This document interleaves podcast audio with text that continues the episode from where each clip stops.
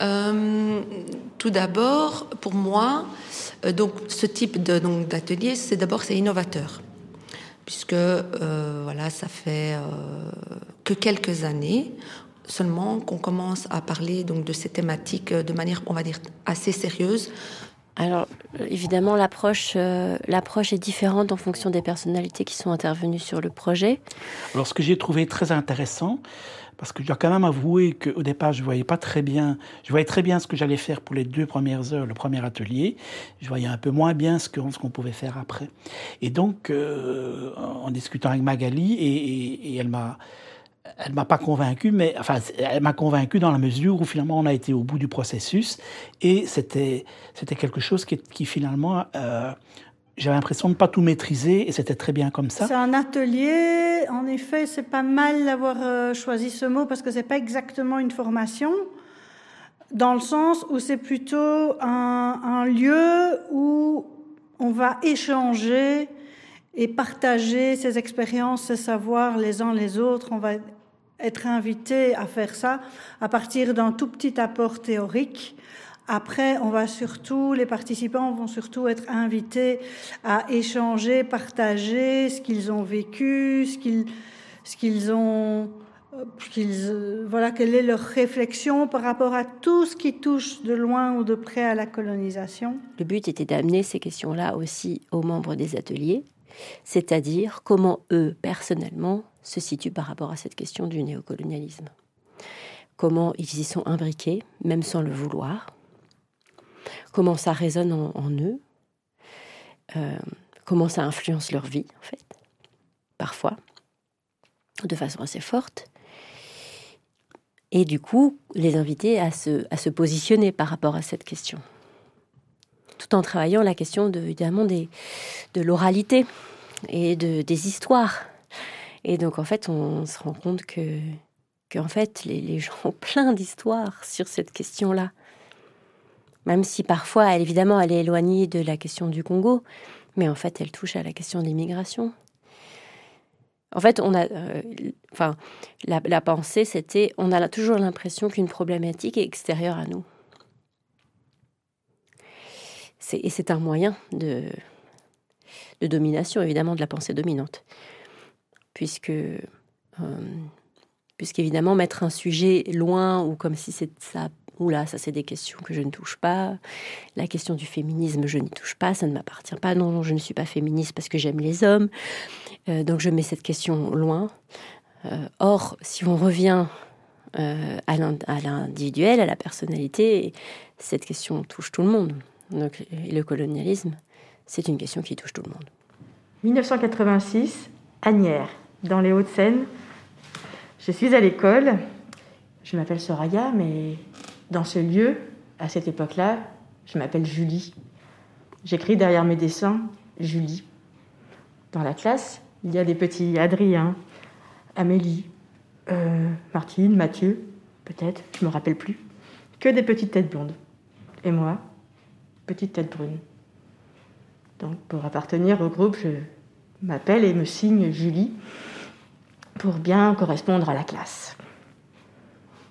Trois ans plus tard, 1989, bicentenaire de la Révolution française. Je suis dans une, école euh, dans une autre banlieue, dans le 93, Épinay-sur-Seine. Et là, des têtes me ressemblent en plus. Sabrina, mais aussi Valérie, Virginie, euh, Hamza, Nelson, Abou sont dans ma classe. Et ce jour-là, tous vêtus aux couleurs françaises, nous célébrons la Révolution française. Et alors l'autre aspect qui m'a beaucoup intéressé dans, dans cet atelier, c'est l'idée aussi qu'on n'allait pas travailler sur des discours. Euh, on allait surtout parler de, d'expériences et de partage d'expériences, de souvenirs, de, de choses qu'on a vues, euh, de films, de musique. Et, et, finalement, tout le monde a quelque chose à dire par rapport à, euh, bah, par rapport à cette idée de privilège, de décolonisation, de racisme, et, en sortant tout à fait des discours, parlant vraiment d'expérience personnelle, en allant chercher dans des souvenirs. Et ça, j'ai trouvé ça vraiment très intéressant et souvent très, très touchant et très émouvant. Quoi. Pour rebondir ou pour faire lien à, ce que Soraya disait, euh, même si c'est peut-être pas la même chose, mais ça m'a évoqué alors que je pensais raconter tout à fait autre chose. Ça m'a replongé dans les années, euh, fin des années 80, donc à Scarbeck, euh, dans mon école, euh, l'Institut Saint-Dominique. Et c'était à mon cours de religion, donc religion catholique. La prof de religion pose une question et elle demande qui ici est de confession musulmane parce qu'on va parler un petit peu de cette religion. Et donc moi je lève la main et euh, elle me regarde, elle me dit Non, Violetta, là, on n'est pas en train de rigoler. Donc tu baisses, tu baisses ton bras et je repose la question, d'accord? Alors, qui est de confession? Et donc je baisse euh, le bras et euh, depuis ce jour-là, je me pose beaucoup de questions sur, sur les religions. J'ai pas changé ma religion même si elle est très confuse parce que je suis rentrée chez moi en courant et là j'ai demandé à, ma grand-mère parce que c'était avec elle que je partageais et que je parlais euh, de d'histoire et, et, de tout ça. Et je lui ai demandé mais qu'est-ce qui se passe? Pourquoi est-ce qu'on nous prend pour euh, autre chose qu'on est? Pourquoi est-ce que on n'est pas, euh, je sais pas, voilé ou ben on n'est pas musulman quoi? C'est cette question pourquoi est-ce qu'on n'est pas typé euh, Je sais pas, il faut être typé pour être musulman? Voilà, ça c'est ça c'est ma question. Euh. Et, depuis, ça m'a euh, énormément. Enfin, j'adore parler des religions, j'adore chercher et trouver et, m'instruire là-dedans parce que ça me passionne. Peut-être parce que justement, on m'a dit bah, tu baisses le doigt. Allez, non, voilà. Merci. Et donc, euh, en tout cas, mon approche sur le projet, c'était la question du sensible. Euh, je me rends compte que dans mon travail et dans le travail qu'on peut faire aussi avec Magali, c'est toujours la question de euh, l'individu en rapport avec l'autre et en rapport avec ce qu'il y a de plus grand que lui, c'est-à-dire les problématiques de la société ou les empêchements même de la société euh, et puis, enfin, même au-delà, les problématiques générales comme peuvent l'être le colonialisme. Et donc, c'est comment, pour moi, mon approche, c'est comment l'individu euh, se situe par rapport à ces questions-là. Donc, moi-même, comment je me situe par rapport à la question du, colonialisme ou du néocolonialisme. Euh, où est-ce que je suis parce qu'il y a plein de réflexions par rapport à, des, collègues ou des gens qui, sont des personnes racisées ce que je ne suis pas, puisque je suis une femme blanche. Et donc, du coup, voilà, quel rapport j'entretiens avec cette, problématique, comment, elle m'appartient, euh, sans, que j'y ai même euh, réfléchi. Et donc, évidemment, c'était tout le travail de déconstruction. Mais ça dépend. Non, mais c'est pas ça. Ça dépend ce qu'on entend par racisme. Si eux, ils entendent par racisme le fait d'être, voilà, on ne veut pas te parler parce que tu es blanc, ça, ça existe. Mais nous, c'est pas de ce racisme-là qu'on parle. Quand on parle, nous, de racisme, on parle de racisme qui t'empêche de trouver un logement. On parle du racisme qui t'empêche que tes enfants aient dans des écoles de qualité. On parle du racisme qui t'empêche de trouver un emploi. On parle du racisme qui t'enlève des droits, qui t'empêche de voyager. Et c'est pour ça qu'on ne parle pas des mêmes choses. Pour ça l'importance des mots. Je crois qu'avant qu'on commence un débat, il faut d'abord savoir de quoi on parle. Tu parles de racisme, voilà, et de où on part. Parce que quand c'est ça qui se passe malheureusement, que ce soit dans les, dans les journaux, les interviews et tout, on ne parle pas de la même chose. Oui, le racisme anti oui, je connais des gens qui n'aiment pas les blancs. Ben oui, euh, ben oui, comme il y a des gens qui n'aiment pas les noirs, c'est vrai. Chez les parce que ah oui, mais euh, on parle du racisme. Ah oui, mais tu sais quoi, les Arabes, hein, c'est eux qui ont commencé l'esclavage, hein, et les Arabes, ils n'aiment pas les noirs, d'accord? Et mais c'est pas de ça qu'on parle. Tu connais combien d'Arabes, toi, qui empêchent? Combien d'Arabes qui vont empêcher un noir euh, d'accéder au logement. Qui a les clés de ce système? C'est pas les, Marocains de Bruxelles. Hein. Donc c'est ça, c'est qui est qui s'est faussé le débat. Et alors on, compte, on commence à parler pendant une heure, deux heures de quelque chose de futile et de caduque. Moi, ce qui m'intéresse, c'est comment on peut être égaux par rapport à des droits. Comment une femme noire, une femme arabe portant le voile peut avoir les mêmes chances d'accéder à, un, logement de qualité et elle n'est pas obligée de choisir entre un taudis et un taudis. Ou un taudis parfois et même la rue. Et c'est ça en fait les faux débats en fait. Et quand on vient, on te dit, ouais, mais tu sais quoi, hein, le, racisme, oui, d'accord. Même dans les Marocains, tu as des rifs, tu as des, euh, des Sahraouis, des gens du Sud. Euh, ils s'aiment pas. Eh ben oui, ben, on s'aime pas. Ben, c'est pas grave, on s'aime pas. Ben oui, eh ben, oui c'est comme ça. Les rifs, ils te parlent de. Mais je veux dire, tu vois, je veux dire, mais c'est du racisme. Quand tu entends certains riffins qui parlent de. Alors qu'on est tous de nationalité marocaine, comment ils parlent du nord, du sud, du Ben oui, mais tu m'aimes pas, ben tu m'aimes pas, me fréquente pas, c'est tout, quoi. Mais. Voilà, mais dans les riffins, il y a des gens super, ben, je vais aller vers ces gens super. Mais c'est pas le riffin qui m'empêche à moi de ne pas trouver un emploi. Par contre, si on sent, comme tu disais, de où on est, si on change de lieu, là on parle de la Belgique, mais si je vais ailleurs et que je vais au Maroc, effectivement, et qu'au Maroc, une catégorie de personnes arabophones vont pouvoir mettre des bâtons dans les roues à certains riffins, effectivement, et ça a été le cas, euh, où les rifins n'ont pas pu donner des, noms, des prénoms de leur choix à leurs enfants, etc. Je ne suis pas rifaine, hein, mais bon, j'essaie de voir les choses dans la globalité. Et du coup, là, oui, là, on peut parler évidemment de racisme, parce que là, on est dans un racisme structurel. Et effectivement, les politiques marocaines euh, de l'époque ont empêché des rifins d'avoir accès à l'université, à l'école. Et là, oui, et là, notre curseur, il, se, met ailleurs, et on peut parler de racisme. Mais sinon, quand on ne parle pas des mêmes choses, il y a un souci. Alors tu peux parler avec un gars, un intellectuel pendant 20 ans, on ne se comprendra pas, il va te dire, mais oui, il y a du racisme anti-blanc. Oh. Le sentiment d'avoir euh, peut-être exploré une piste, euh, une piste intéressante par le sensible, que, que par cette dimension-là, il y avait quelque chose d'autre que celle qu'on peut trouver dans le débat d'idées ou, ou l'échange d'arguments ou la confrontation de connaissances, de savoir. Il y avait autre chose qui avait été sollicité et que c'était euh, une bonne manière euh, de, d'explorer cette thématique par, par ce, biais-là, parce que il me semblait que la parole avait été euh, plus facile à... Je, ne je, ne parlerai pas à la place des gens en disant qu'ils ont parlé plus facilement que ce qu'ils n'auraient fait dans un autre contexte, mais il me semblait que ce qui avait été partagé l'avait été assez facilement qu'il y avait une, honnêteté dans ce qui avait été dit, une authenticité et euh, une grande simplicité. Et que donc ça nous permettait à ceux qui, enfin à moi en l'occurrence, qui, qui, qui n'étaient pas sur le même pied d'égalité au départ, parce que l'égalité, oui, elle existe. Je, je tends vers, enfin, j'aimerais bien dans les, dans les ateliers que ça tende, mais on sait très bien que celui qui vient avec une proposition et qui vient avec euh, une, une, une, méthodologie, bah, il n'a pas tout à fait la même place que celui qui ne la connaît pas, cette méthodologie, même si celui qui la connaît fait tout ce qu'il peut pour essayer de l'oublier avant, avant qu'elle n'existe et que en fait euh, cette dimension-là de, sensibilité, elle, permettait de rencontrer, de rencontrer autrement euh, les personnes sur ces questions que ce que je n'avais rencontré euh, précédemment, où c'était plutôt dans la discussion vive, parfois les coups de gueule, la dispute, la non-compréhension.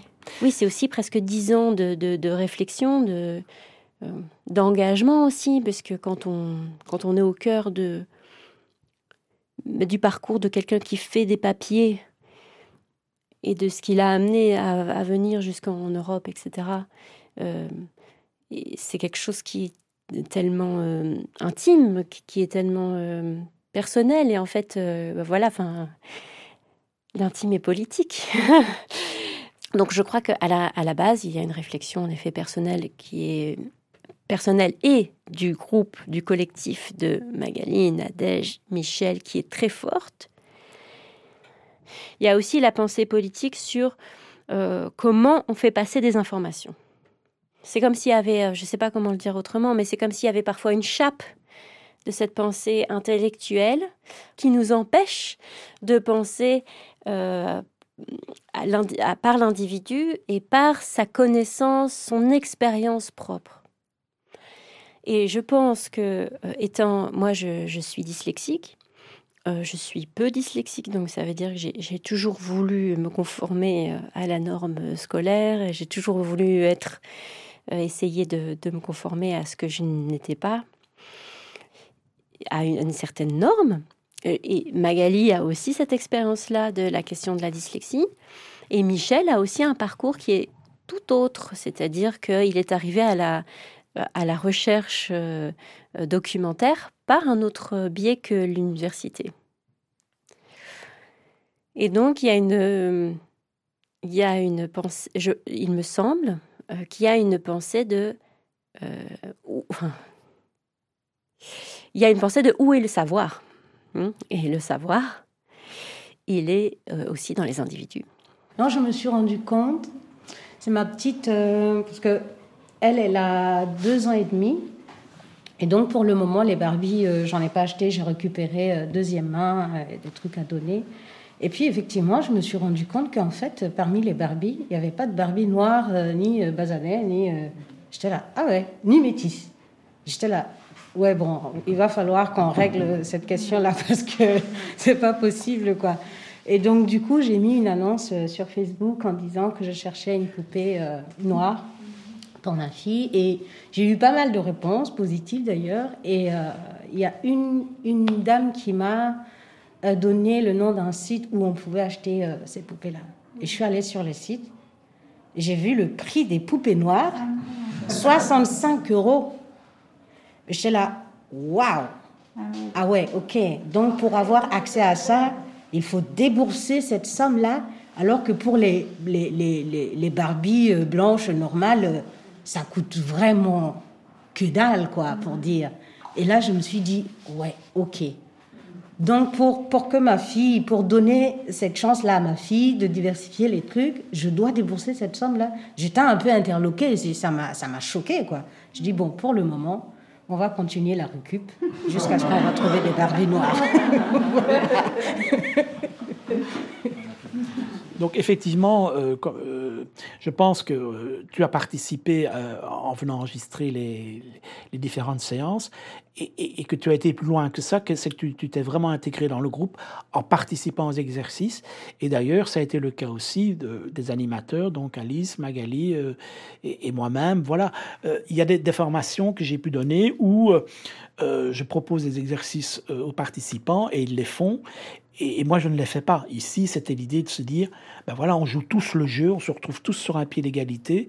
Et, c'était ça aussi l'idée de qui a, à mon avis, créé une plus grande confiance dans le groupe aussi entre nous, où finalement il n'y avait pas euh, ce côté euh, surplombant, où voilà, où euh, il y a ceux qui savent et, ceux qui sont là pour s'exprimer. Et non, on, était tous là dans le même bain à parler, à échanger, à réfléchir ensemble, à réagir par rapport à ce que l'un et l'autre avaient dit. Et donc, euh, voilà, donc c'était, c'était intéressant aussi à ce niveau-là, cette idée d'égalité dans la parole aussi. Quoi. Donc, c'est quelque chose qui m'est arrivé là très récemment, donc c'était mardi passé. Je terminais le, le GAFI, donc le travail. Donc, je, je suis passée dans la rue de Brabant, il y avait beaucoup de monde, j'ai été dans les magasins. J'ai acheté quelques fruits et légumes préparer le repas du soir et en même temps, je vais visiter mes parents, donc j'avais appris quelques fruits pour eux. Et puis, comme, d'habitude, je dois passer par la gare du Nord pour euh, pouvoir prendre le tram. Et donc là, j'arrive dans le hall, principal de la gare du Nord. Je marche tranquillement, j'avais mon masque, mes, mes sacs. J'avance, je vois quand même que des gens euh, sont devant les panneaux d'affichage, mais qu'ils regardent quand même au loin. Je suis un petit peu leur regard et là je vois qu'il y a un attroupement dans le hall. Et euh, je vois qu'il y a euh, six, six, policiers qui, euh, qui, sont là, positionnés en demi-cercle. Et donc ils entouraient deux, deux, jeunes, deux, jeunes, deux jeunes gens. Et en plus des six policiers, il y avait encore, je crois, trois ou quatre agents de sécurité qui sont habillés en rouge et blanc. Et donc quand j'ai vu cette vision, quand j'ai vu ça, ça m'a vraiment, euh, ça m'a dégoûté, ça m'a, j'étais euh, fâchée et euh, Et donc je suis passée devant eux et je me suis arrêtée un moment et j'ai fait une remarque en disant que j'ai dit, que c'était pour moi c'était scandaleux, que c'était du cinéma, que que c'est pas qu'ils pouvaient pas contrôler les gens, mais que voilà pourquoi est-ce qu'ils font ça comme ça? Euh, au milieu de la gare, euh, devant tout le monde, que c'était une humiliation qu'ils pouvaient prendre ces jeunes et aller un peu plus loin. Je crois que dans les, locaux, enfin, dans, la, dans la gare, il y a des locaux où on peut contrôler les gens si vraiment c'est nécessaire. Et donc, à plusieurs reprises, j'ai vraiment dit très fort que c'était vraiment un cinéma et qu'ils n'avaient pas à fouiller les gens comme ça, euh, enfin, devant tout le monde, quoi. Parce que je sais que c'est une humiliation, de bord de un. Et de deux, je leur ai dit qu'après, qu'il fallait pas qu'ils s'étonnent que si les jeunes euh, n'aiment plus la police, euh, il fallait pas qu'ils s'en étonnent. Du coup, il y a un les, policiers m'ont regardé avec un regard très bizarre parce qu'ils m'ont pas adressé la parole. C'était plutôt le, gars de sécurité qui m'a dit euh, sur un ton euh, Oui, mais madame, euh, passez votre chemin, de quoi vous vous mêlez, etc. Mais bon, moi, bon, je, je suis partie avec un sentiment vraiment de tristesse, de, colère et, et de et d'impuissance face à ça, euh, voilà. Et donc, euh, je suis partie prendre mon tram et je, voilà, j'étais vraiment pas bien. Parce qu'en même temps, je me posais un million de questions. Je me dis, qu'est-ce qu'il faut faire? Est-ce qu'il faut remonter? Est-ce qu'il faut. Voilà. En sachant que, voilà, il peut y avoir aussi des conséquences sur, euh, pour nous aussi, pour moi aussi. Alors donc ça, ça s'est fait avec l'atelier du GAFI, donc qui est un euh, le GAFI qui, qui, est, qui, est, une association qui s'occupe euh, principalement des femmes immigrées et, et donc c'était principalement les animatrices. Il y avait un ou deux animateurs qui étaient là aussi. Et donc voilà, donc c'était l'idée aussi, c'était de leur pouvoir leur donner à eux aussi un outil que eux allaient pouvoir réutiliser dans leur travail, dans leur atelier. Et euh, je pense que dans les échos qu'on a eus, effectivement, il y a des choses qui, qui pourront euh, relativement facilement eux-mêmes euh, reprendre et reproduire aussi. Quoi comme je disais, comme j'insiste là-dessus, c'est vraiment l'idée que c'est un travail de, co-construction qu'on a fait, c'est-à-dire qu'effectivement, à part la séance de, du, premier, la première matinée où j'ai présenté toute une série de, documents audiovisuels, pour le reste, ça s'est basé sur euh, leurs, propositions, ce qu'elles avaient à dire. Et alors aussi, ce qui était très intéressant, c'est que chacun est venu avec ses, ses expériences et alors aussi a pu confronter les expériences avec les expériences des autres. Par exemple, il y a eu quelqu'un qui a parlé, euh, euh, issu de l'immigration, qui est arrivé en France et qui, à 4 ans et demi, a décidé de changer de prénom et de prendre un prénom européen. Et une autre participante a dit, tiens, la même chose est arrivée à mon frère. Et donc de, voir tout, à coup ces liens qui pouvaient se faire, que ces histoires communes, enfin que tout à coup il y avait une, une, histoire commune qui pouvait se faire aussi, qui pouvait s'inscrire, euh, c'était à la fois aussi surprenant pour, euh, pour les participants et les participantes que pour nous, euh, les animateurs et les, les, animatrices. Quoi. Donc vous allez sentir un fil invisible qui part d'ici et qui va lever la tête. Donc vous ne levez pas comme ceci, c'est simplement la tête qui grandit et la colonne aussi, qui, comme si vous grandissiez. Ce fil vous tire vers le haut, voilà et des petits fils vont s'enrouler autour de vos doigts, comme si vous étiez une marionnette, et vont tirer les doigts, mais uniquement les doigts, vers le haut aussi. Puis autour du poignet, et la main va se lever aussi. Autour du coude, et les coudes se lèvent aussi. C'est une, question qui me taraude depuis quelques années, où, les workshops que j'organise ici, que je propose, le travail de création, euh, tout le travail dans la formation longue euh, pour, euh, pour les, gens qui sont intéressés par cette forme d'art, les rencontres avec Thierry Duira, donc danseur chorégraphe qui nous a aidé à mettre en place la journée oralité décoloniale, donc on a fait finalement en visioconférence le, le 27 mars. Cette dimension en fait de nouveau de comment on met au service de ce qu'on a à dire le corps et comment la parole ou comment on écoute son corps qui souvent a déjà dit les choses, a déjà exprimé certaines, certaines choses, une attitude de fermeture, d'ouverture, d'hésitation, euh, un grand silence, euh, une façon de tapoter les, doigts sur une cuisse, d'avoir un sourire, euh, de cligner des yeux. toutes ces dimensions corporelles sont langage. Et donc, euh, si on, se coupe de, ce magnifique vecteur euh, corporel qui amplifie ce qu'on a à dire, qui, joue comme une caisse de résonance, en fait, on se coupe, je pense, d'une certaine forme de liberté, d'accès à, une liberté qui est amoindrie, qui ne passe que par une zone, que par un chemin. Alors que si on ouvre ce chemin corporel, parce qu'on parle par la peau, on parle par les os, quand je, suis en train de te parler, ça résonne dans mes os, ça résonne dans mes muscles. Et euh, oui, si, ce, ce, joint, cette charnière est établie, parfois, pas toujours, mais parfois, sauf quand le corps est vraiment en douleur et que le mot n'arrive pas à réparer, euh, parfois ça peut amener à une, parole plus libre, plus libérée. Et puis aussi, c'est une façon d'aborder la séance comme un jeu, c'est-à-dire ça n'a aucune espèce d'importance au fond. Nos paroles sont éphémères, rien n'est gravé dans le marbre, et on peut très bien avoir un avis un jour et en changer le lendemain, heureusement. Euh, donc, donc c'est aussi une manière de se dire finalement, euh, si on est en confiance, on est ensemble et qu'il y a un minimum de respect entre nous, qu'est-ce que je risque au fond de, donner ma parole, de la partager et, si je suis juste de moi à moi? Euh, et si je sais d'où je parle et à qui je m'adresse. Donc tous ces jeux sont, euh, sont des manières de lever les, les barrières qu'on se met sous de soi à soi. Et aussi bien les personnes qui viennent proposer l'atelier que les personnes qui y participent c'est une manière aussi de faire parenthèse avec le monde de l'extérieur et de se dire on s'accorde une disponibilité par rapport à ce qui va arriver. On peut se l'accorder, on a le droit de se l'accorder. Et puis euh, les chants, euh, le, jeu de la danse euh, mobilise des zones du cerveau qui, qui, qui, agissent autrement après quand il s'agit de mettre ses idées en place et, de choisir les mots qu'on a envie de, de partager. Donc c'est vraiment quelque chose que j'aime à creuser de voir comment le mouvement euh, sert la parole, comment la parole, ah, quand la parole surgit et de quel endroit de nous elle surgit.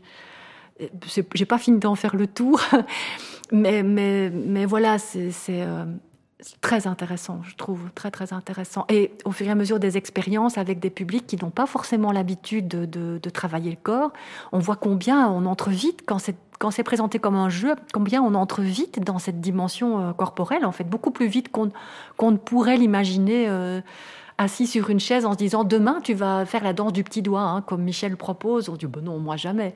Et en fait, tout le monde se surprend à faire la danse du petit doigt. Et quand on a fini, on se dit ah c'était vraiment bien. En fait, on a dansé ensemble. Aussi, c'est une manière de rencontrer l'autre dans un silence, euh, avec le corps qui est en mouvement, mais mais sans tout de suite tomber dans les pièges de comment tu t'appelles, d'où tu viens, c'est quoi ton métier. et on le fait tous, mais qui permet de, rencontrer l'autre à un autre endroit. Euh, j'ai encore, en image, en te parlant, je vois encore des corps qui bougent. Eh ben, ça me dit autre chose que ce que ces personnes ont dit d'elles après en mots. Ça me dit autre chose d'elles. Et donc, je suppose que de moi, elles ont vu des choses aussi qui m'échappaient. Voilà, je trouve c'est passionnant ça. On se redresse on redresse la tête. Et comme vous le proposiez, ben on peut s'étirer bailler. Et on fait un rapide tour du propriétaire et observer s'il y a d'autres sensations par rapport à tout à l'heure qui apparaissent. Parler ou raconter, ce n'est pas uniquement euh, juste la tête qui fonctionne. Il y a tout le reste du corps qui est mis en branle aussi. Et donc, on n'a pas exagéré, on a fait quelques petits exercices d'échauffement. Mais pour moi, ce qui était important, c'est vraiment cette idée de se dire, bon, maintenant, euh, on passe du monde quotidien dans lequel vous êtes, on va passer dans un autre, dans, un autre temps, et alors aussi on va se reconnecter avec euh, ici et maintenant. Ça c'est quand même, je pense qu'au niveau de ces exercices, ça avait cette fonction-là aussi, quoi. Mais ici, le but n'était pas forcément de que les gens deviennent des, des compteurs, mais qu'il y avait vraiment cette idée de se dire, euh, prenons conscience de, notre corps, de ce qu'on vit, et, peut-être que ces mémoires, elles ne sont pas uniquement dans la tête, elles sont peut-être au bout de tes doigts. Enfin voilà, donc euh, c'est une manière de, se rendre disponible aussi à ça. Et, voilà, donc ça permet de se mettre ou de se remettre en réflexion par rapport à, à ce thème qui euh, nous touche tous en tant que Belges, mais en tant qu'humains, parce que voilà, la colonisation fait partie de, notre histoire euh, sur notre planète depuis bien longtemps et est loin d'être terminée. Elle prend juste tout le temps d'autres formes. Dans ce sens, c'est très intéressant de s'interroger sur ce qu'ont vécu nos ancêtres, puisque la colonisation du, Congo date de la génération en gros de nos parents, de nos grands-parents. Et, euh, et, puis de ce que nous on vit aujourd'hui et de ce, que de ce que les gens autour de nous, euh, soit vraiment autour de nous ici à Bruxelles, soit dans le monde, vivent maintenant de, de cet ordre-là. Voilà, c'est un peu ce, un atelier qui permet de se, de se mettre en, en réflexion et d'amener aussi dans les échanges euh, entre nous, un, un, de, de mettre l'accent sur cette lecture-là du monde, de notre rapport au monde, de notre rapport à nous-mêmes, à l'autre. Euh, souvent, quand je raconte euh, l'histoire de mon papa, enfin, j'adore raconter euh, cette histoire. J'avais très très dur avant de raconter, je, je, je, je pleurais énormément. Aujourd'hui, j'arrive à, à, raconter comme quoi, pourtant, c'est l'histoire de mon, de mon papa. Euh, mais j'imagine les, les, les, forges, de, les, comment est-ce que ça s'appelle, de Clavec. Voilà, je les imagine je le vois lui, 14 ans, mais je ne sais pas exactement, mais je vois une image avec une usine derrière lui et je le, je le vois euh, devant ces usines-là. Uh-huh. C'est toujours. Et pourtant, il m'a jamais montré, il m'a jamais montré d'image, euh, rien. Mais je, je, vois un gamin de 14 ans, enfin, j'imagine mon fils euh, devant cette usine, quoi. Et ça me, ça me, ça me fait du mal, en fait. Ouais. J'ai beaucoup de peine, euh, même si lui n'a jamais euh, dit que c'était mal. Hein. Euh, il était très fier de dire, moi je travaillais à 14 ans. Hein.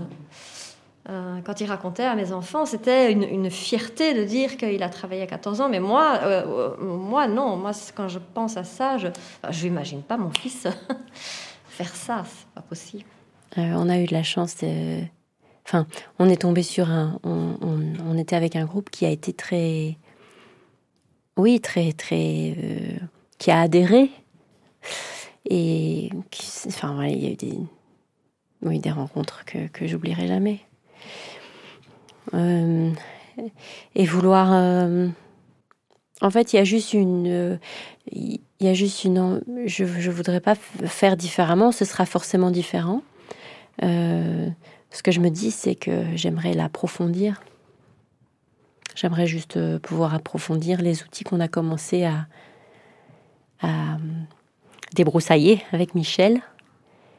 Et donc euh, et remettre remettre en ordre ce qui s'est passé, ce qui a été enfin ce qui s'est passé magiquement bien. Et après donc avoir peut-être une pensée sur oui comment ça se fait que ça a été si si voilà si que ça a si bien fonctionné. Au niveau de la participation des gens en tout cas. Je sais pas, euh, je vais réfléchir, hein, mais comme ça, tout de suite, je sais pas quoi, mais tout de suite, j'ai envie de te dire oui, j'ai envie que ça continue. Parce que j'ai l'impression qu'en effet, on, euh, ça a ouvert des portes chez chacun de nous. Et que c'est au moment où vraiment euh, les portes s'ouvraient que l'atelier s'est clôturé. Et qu'on a, qu'on a. Je pense qu'il y, y a eu des nouvelles perceptions, réflexions mais on a surtout eu le temps de, rafraîchir et, de, et puis de voir qu'on pouvait aller plus loin. Alors je pense que ça pourrait suffire dans le sens où on reste, moi en tout cas, mais je sais que c'est partagé par certains, euh, ça continue de nous accompagner, cette réflexion. Donc ça pourrait s'arrêter ici, mais si on me dit que ça continue, je suis vraiment ravie. je n'attends que ça. Euh, je pense pas que justement, euh, il propose quelque chose d'assez ouvert qui va se, construire, se co-construire avec les personnes en présence. Et du coup, ça n'a peut-être pas tellement de sens pour moi finalement de réfléchir à qu'est-ce que je veux approfondir. En fait, j'ai plutôt envie de continuer ce processus-là et de me laisser surprendre par ce qui va surgir et ce qui va s'approfondir, euh, voilà, par les interactions dans le moment présent. Et moi, c'est pas la première fois que je suis en atelier euh, mené par la Maison du Conte, co-animé co ensemble. Euh, et, je pense que c'est une marque de fabrique chez eux. cette façon de ne pas se poser en détenteur de savoir qui vient amener un savoir théorique, mais d'avoir l'art avec beaucoup de respect, de finesse et de bienveillance, d'amener les, gens à, ouvrir des, portes de, de, réflexion, de compréhension et de d'envie de les, de les partager, de les communiquer, et donc de créer entre les participants un, un terrain d'échange assez profond. Et tout ça dans un climat très respectueux et voilà, qui, invite, qui libère la parole. Voilà moi, je pense qu'effectivement, et j'aimerais bien faire l'expérience d'un jour le faire dans une classe où il n'y aura peut-être pas forcément des jeunes qui partagent toutes les mêmes valeurs. On verra déjà même avec les enseignants. Enfin voilà, donc euh, c'est pas forcément acquis non plus. Je me, disais au fond, c'est qu'au départ, on était parti sur l'idée de décoloniser les esprits et tout ça. Et effectivement, on a abordé peut-être des choses qui sont en parallèle, qui sont liées par exemple au racisme. Cette idée aussi de le racisme, c'est pas uniquement euh, ce qui est subi ou dit ou, montré, mais c'est aussi ce qu'on ne montre pas. Et ça, pour moi, ça a été aussi une découverte, c'est-à-dire de, se dire qu'au fond, il y a peu de publicité euh, avec euh, des hommes noirs, des femmes noires. Enfin voilà, je raconte souvent la même anecdote. Moi, je suis très cinéphile. Il y a très très peu de films américains qui parlent d'une relation amoureuse entre une femme blanche et un homme noir. Et donc même dans le cinéma aujourd'hui en 2021, ça reste quelque chose qui est très rare. Et donc c'est aussi par l'absence de choses aussi qui apparaissent que, que le racisme, il est là aussi.